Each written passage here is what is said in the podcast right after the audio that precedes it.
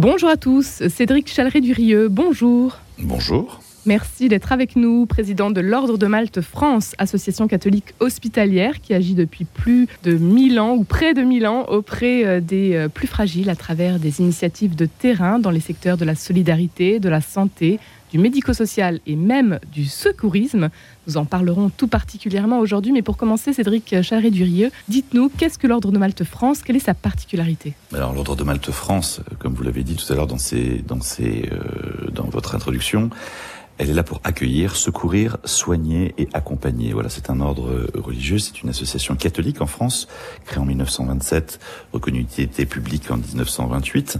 Et donc nous avons des établissements en Afrique, France, des établissements hospitaliers, hein, et nous menons des activités de solidarité et de secourisme pour nos compatriotes français en France, avec nos 13 000 bénévoles et nos 2200 salariés. Alors le secourisme est un des piliers de l'Ordre de Malte France. Qu'est-ce que le pôle secourisme précisément, Cédric Chalery-Durieux Alors le pôle secourisme à l'Ordre de Malte, c'est 1500 bénévoles, secouristes, formateurs, logisticiens, répartis sur 34 unités euh, départementales euh, d'intervention de l'Ordre de Malte, donc sur tout le territoire de métropole essentiellement.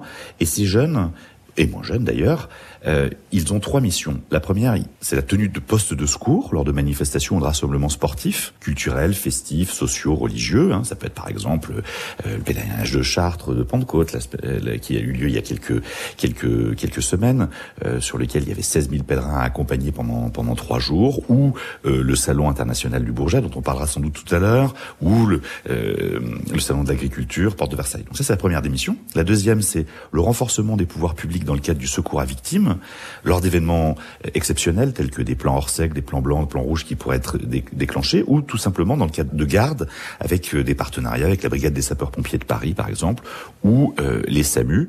Ça a été particulièrement actif, ça, pendant les deux ans de pandémie avec le Covid-19. On a été euh, vraiment extrêmement mobilisés par les, par les pouvoirs publics, que ce soit dans ces gardes ou avec les trains d'évacuation Chardon ou les avions hippocampes d'évacuation de nos, de nos compatriotes ultramarins qui étaient touchés par le Covid. Et enfin, du soutien aux populations sinistrées lors d'événements majeurs, des inondations, des tempêtes, des, des incendies.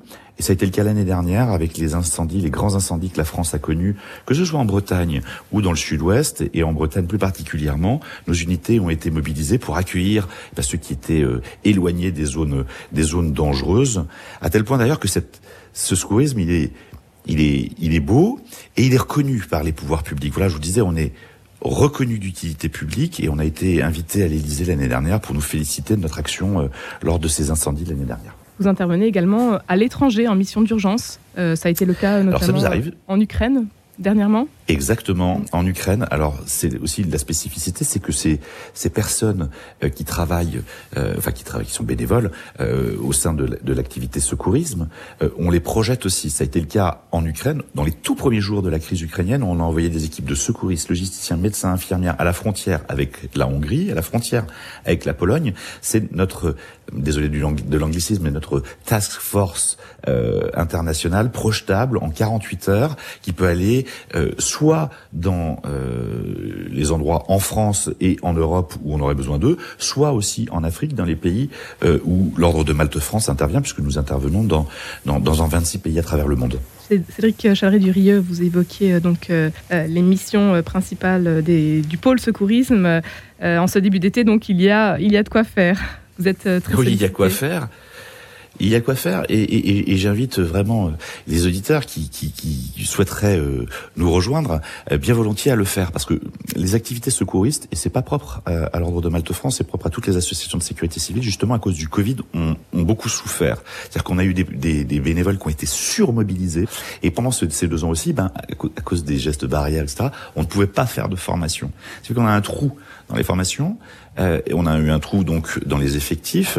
Et donc là, on repart à la conquête, on relance de façon très très dynamique les opérations euh, de formation, mais les besoins sont importants et les besoins sont majeurs. Ne serait-ce que si je devais vous citer par exemple les, les, Jeux Olympiques à Paris en 2024, ils vont mobiliser énormément de, de, de, de personnel pour euh, assurer la sécurité des, des, spectateurs et sportifs qui viendront euh, à cet événement majeur pour la France. Comment de, devient-on euh, secouriste du coup très concrètement? Il faut juste avoir envie. Il faut juste avoir envie. Euh, secourisme, parmi le bénévolat à l'Ordre de Malte France, c'est un peu plus exigeant que euh, les autres bénévolats. Pourquoi? Parce que d'abord, il faut se former. Mm. Alors, se former, euh, c'est pas le PSC 1, la formation au premier secours que tout le monde peut faire, qui dure une journée, etc. Non, là, il va falloir passer euh, cinq week-ends d'affilée à se former, à apprendre les gestes qui, qui, qui sauvent et à, à, travailler ensemble. C'est ça, c'est le, PS, le PSE1 et PSE2. Et ça, c'est important parce que là, on ne joue pas. On a la vie de gens quand même euh, entre nos mains. Quand les gens viennent nous voir, euh, par, par euh, définition, c'est qu'ils ne vont pas bien. Donc là, il faut un, un vrai professionnalisme dans, dans, dans, nos gestes, dans, nos, dans notre approche du malade qui se présente à nous. Donc, c'est ces cinq euh, week-end de formation. Puis après, ben, il faut faire un certain nombre de postes et un certain nombre de gardes, parce que c'est en tournant, en faisant des postes et des gardes, que les réflexes euh, s'apprennent et que euh, l'expérience euh, arrive. voilà. Et les cas sont vraiment extrêmement variés. J'ai moi-même fait une garde pompier samedi dernier au centre de, du Vieux Colombier, à côté de Saint-Sulpice. Oh, voilà, vous partiez sur des problèmes, un accouchement, euh, un malaise, euh, un accident, euh, un autre problème gynécologique. Voilà, vous êtes vraiment dans les yeux et les bras des médecins régulateurs, du, des pompiers ou du SAMU qui, eux, au téléphone, voilà, ont besoin que vous leur racontiez ce qui se passe sur le terrain pour savoir quelle est la meilleure décision à prendre pour le patient. Qu'est-ce que vous attendez d'un secouriste euh, Quelles sont peut-être les qualités qu'il faut avoir pour pouvoir euh, endosser ce rôle? Ah, Il ne faut pas avoir peur du sang. Hein. Mmh. C'est sûr que si on a peur du sang, c'est là il vaut mieux faire autre chose. Et il y en a plein d'autres activités euh, qui peuvent exister. Il faut avoir un minimum de conditions physiques mmh. pour pour pouvoir faire ça, parce que c'est sûr que quand vous brancardez des personnes, ça peut être un peu physique. Et il faut un certificat médical d'ailleurs pour pouvoir pratiquer les, les, les, activités de secours. Mais mais même si vous voulez si vous ne pouvez pas faire ça, vous avez d'autres branches qui s'offrent à vous au sein euh, du secourisme, les logisticiens, ceux qui interviennent par exemple dans les centres d'accueil d'impliqués, on parlait des incendies tout à l'heure, ou tout simplement des gens qui ne sont pas forcément secouristes et qui viennent, comment dire, pour faire euh, des actions euh, de formation. Voilà, on pense souvent qu'il faut être secouriste pour pouvoir être formateur de gestes PSC1 euh, ou secourisme au travail. Ce n'est pas vrai. Donc ces personnes-là aussi qui souhaiteraient donner un peu de temps, mais qui bon se disent non, moi je, je veux bien donner un peu de temps, mais j'ai pas forcément envie de monter dans une ambulance ou d'aller euh, euh, dans un poste de secours. ils peuvent aussi avoir cette cette, cette possibilité de, de devenir formateur chez nous. Et ces formations, on les réalise en France. C'est par exemple des formations pour des jeunes scouts ou des lycéens ou, ou tout le monde qui voudrait être formé au premier secours. Euh, mais on les réalise aussi à l'international. On aide par exemple à l'île Maurice, on aide en Mauritanie, on aide au Cameroun. Voilà, on forme aussi euh, les Camerounais, les, les Mauriciens aux gestes de premier secours et on aide les pouvoirs publics même à structurer euh, leurs euh, dispositifs de secours, SAMU et autres dans les pays où nous intervenons. Cédric Chaleret-Durieux, vous êtes à la tête de l'Ordre de Malte France, mais aussi secouriste. Vous nous l'avez dit il y a quelques instants, vous avez participé donc encore dernièrement à une, à une mission. Comment est-ce que vous devenez euh, secouriste, euh, vous?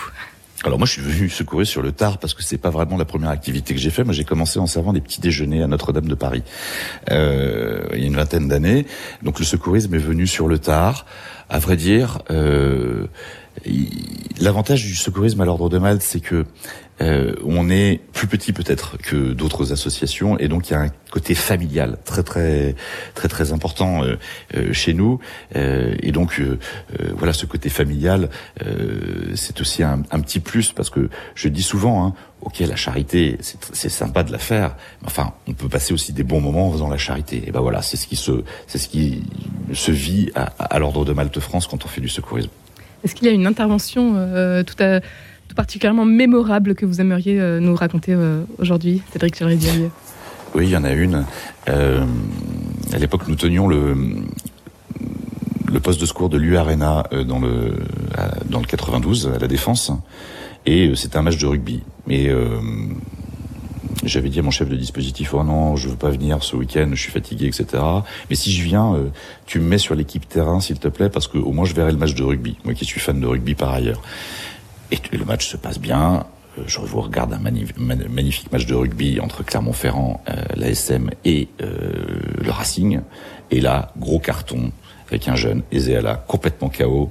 Et là, vous faites du secourisme devant un stade médusé qui ne dit plus un bruit, devant les télés qui vous filment, vous mettez des draps blancs tout autour, vous, voilà. Et bon, la victime s'en est bien sortie, mais c'est vrai que du point de vue du choc émotionnel et de la tranquillité de l'intervention, ça, celle-là, elle a été assez mémorable, à vrai dire. On entend souvent euh, je n'ai pas le temps euh, de m'engager. Alors vous, euh, comment est-ce que vous faites pour concilier votre travail, votre vie familiale et votre engagement donc bénévole à la fois en tant que secouriste et président au sein de l'Ordre de Malte France? Alors, il y, a deux, il y a plein de questions dans votre question, mais la première, quand les gens me disent on n'a pas le temps de s'engager, je leur dis c'est totalement faux. Le bénévolat, c'est quoi? C'est ce qu'on veut donner et ce qu'on peut donner. Donc c'est pas compliqué. Si vous voulez faire ça une fois par an, vous faites ça une fois par an. Si vous faites ça une fois par semaine, vous faites ça une fois par semaine. C'est l'intensité que vous, vous voulez mettre dedans.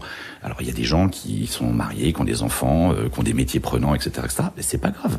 Ils, ils étalent sur ce qu'ils font. Alors c'est vrai que pour l'activité secouriste, il faut avoir un peu plus de temps. Euh, D'accord, mais vous avez plein d'autres activités euh, qui, qui sont possibles. Vous voyez, le plus de l'ordre de Malte, c'est qu'on intègre aussi les secouristes dans nos activités de solidarité pour les SDF.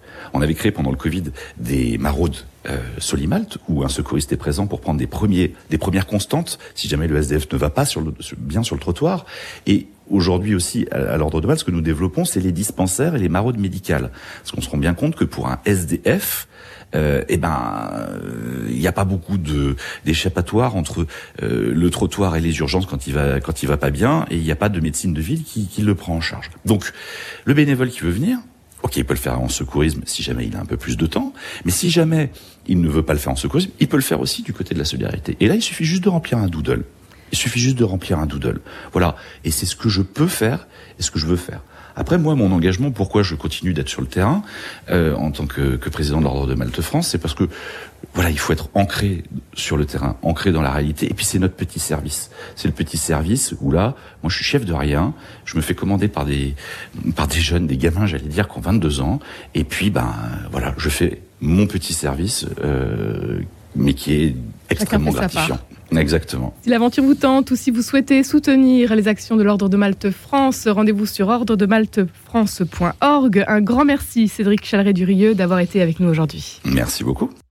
Oxygène, c'est tout de suite. Merci Marie-Léla Coussin. On vous retrouve bien sûr demain matin, 10h03, dernière émission rencontre de l'été, de la saison, pardonnez-moi. Euh, et tout de suite, c'est donc Oxygène.